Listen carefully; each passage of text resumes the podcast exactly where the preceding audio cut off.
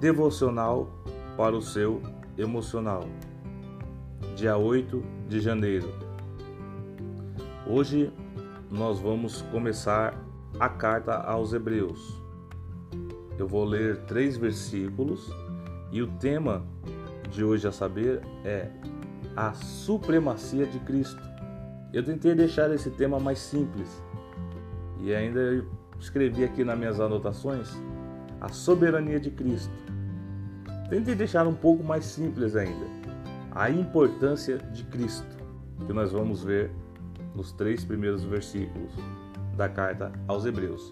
Mas antes de ler aqui para vocês esses versículos, eu gostaria de citar uma curiosidade, que essa carta aos Hebreus foi escrita por um amigo de Timóteo.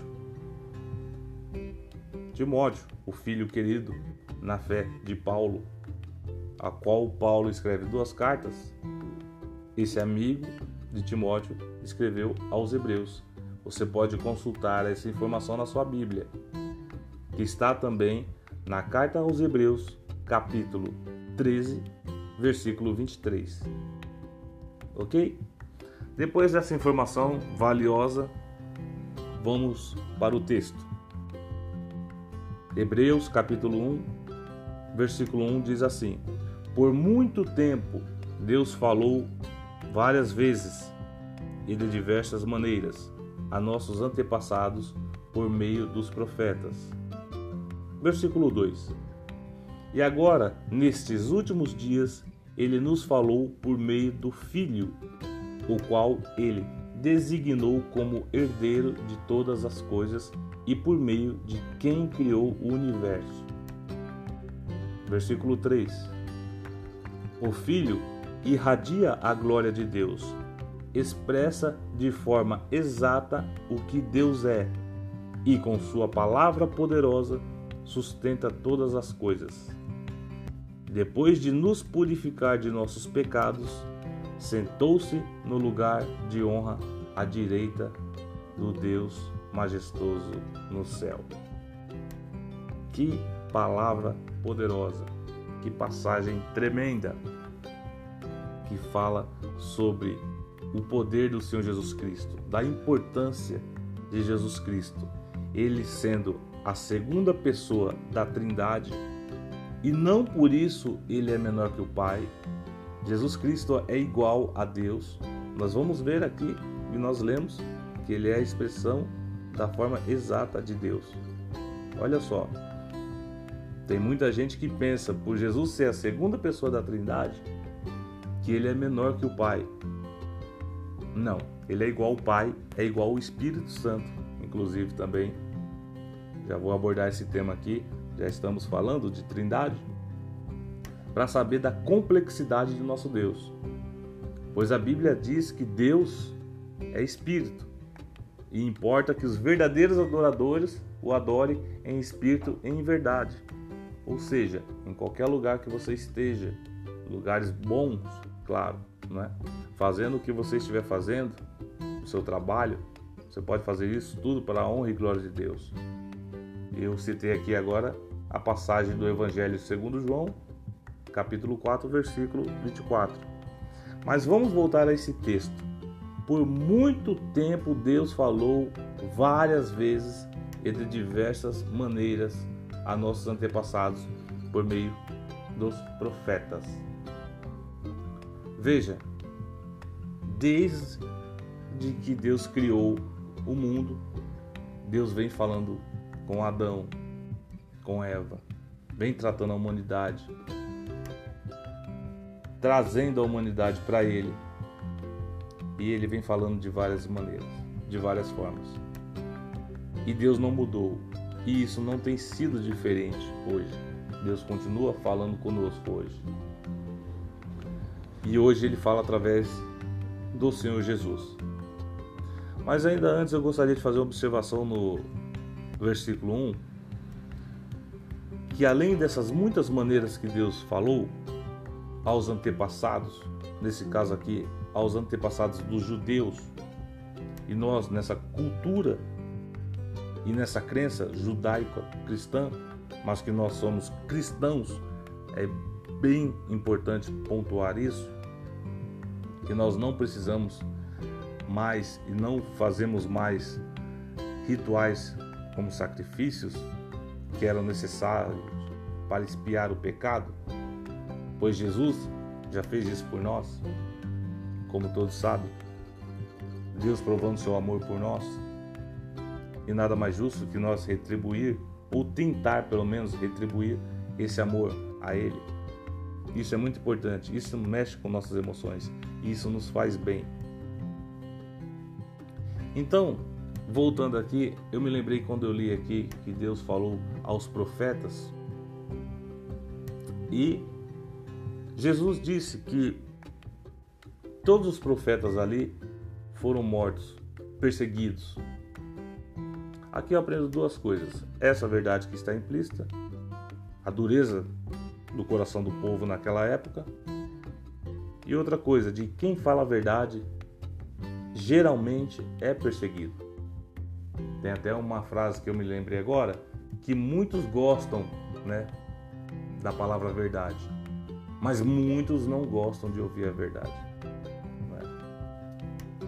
É? Isso é um mal do ser humano por causa do pecado original.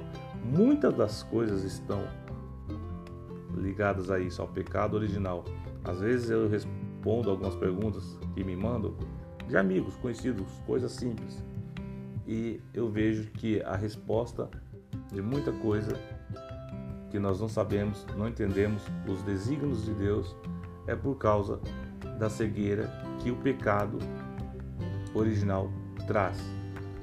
Depois que Adão pecou, ele como cabeça federativa da raça humana levou isso a todos os seres humanos.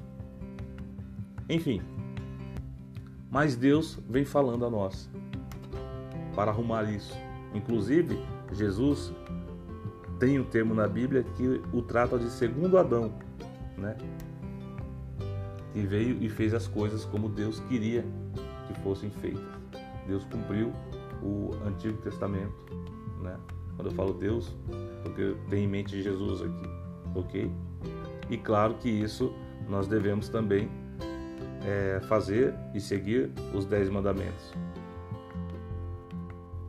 Por isso, uma importância da leitura da Bíblia e do estudo da Bíblia, para entender o que ainda da antiga aliança é para nós nos dias de hoje e o que era somente para Israel naquele tempo. Pois bem, dita e explicada essas coisas, eu gostaria de ir aqui no versículo 2 e agora, ou seja, no nosso tempo, nesses últimos dias, pois nós estamos nos últimos dias, muitos sabem disso, desde que Jesus foi crucificado, começou os últimos dias, na verdade, até antes, desde quando Deus enviou Jesus, começou os últimos dias. Muitos estão achando que está demorando a volta de Jesus, mas ele pode voltar a qualquer momento. É, estudiosos da Bíblia sabem que ainda há algumas coisinhas para acontecer segundo as profecias bíblicas, mas Jesus disse que virá de repente e é bom que estejamos preparados. E também, se acontecer algo conosco, se Ele nos chamar, no dia que Deus nos chamar, como é que nós estaremos? E se for hoje?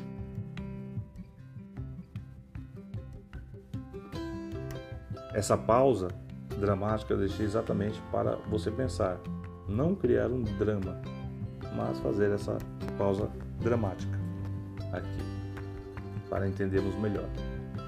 Então, e agora, nesses últimos dias, ele, Deus, nos falou por meio do Filho, o qual ele designou como herdeiro de todas as coisas, por meio de quem criou o universo quando eu li essa parte aqui a primeira vez, me lembrou muito a carta de Paulo aos Colossenses, que diz que tudo foi criado por Jesus, por meio de Jesus e por Ele.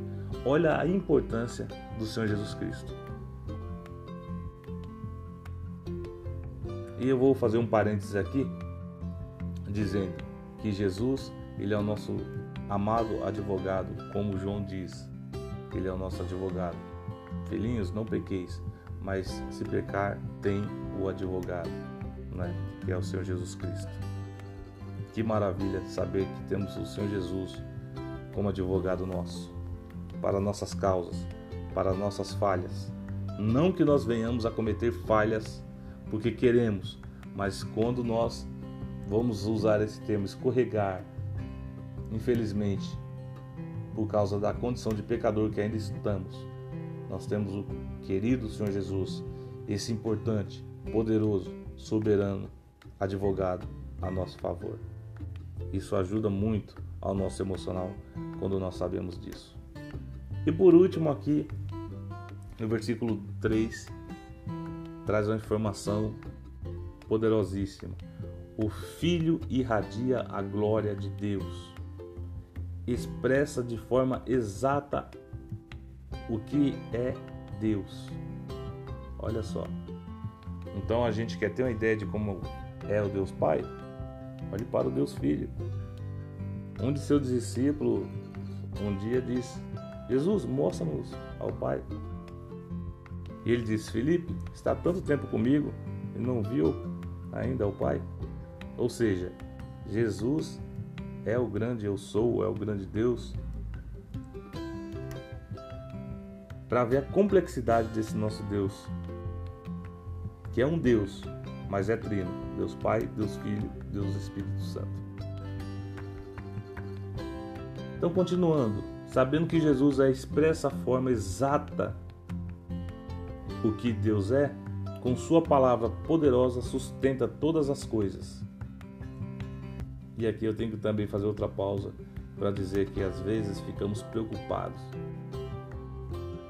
mas esquecemos que Deus sustenta todas as coisas, inclusive a nossa vida, nossos problemas, nossa saúde, tudo que é nosso, tudo que somos.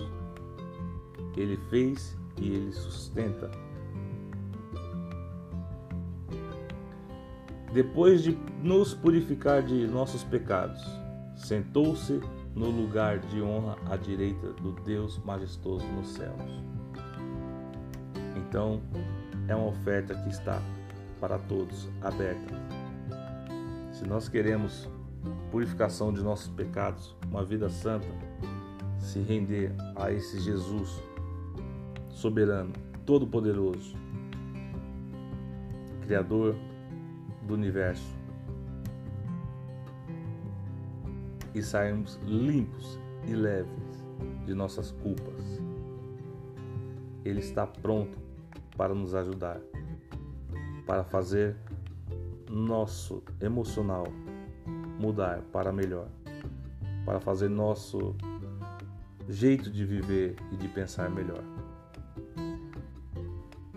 Este foi mais um devocional para o emocional.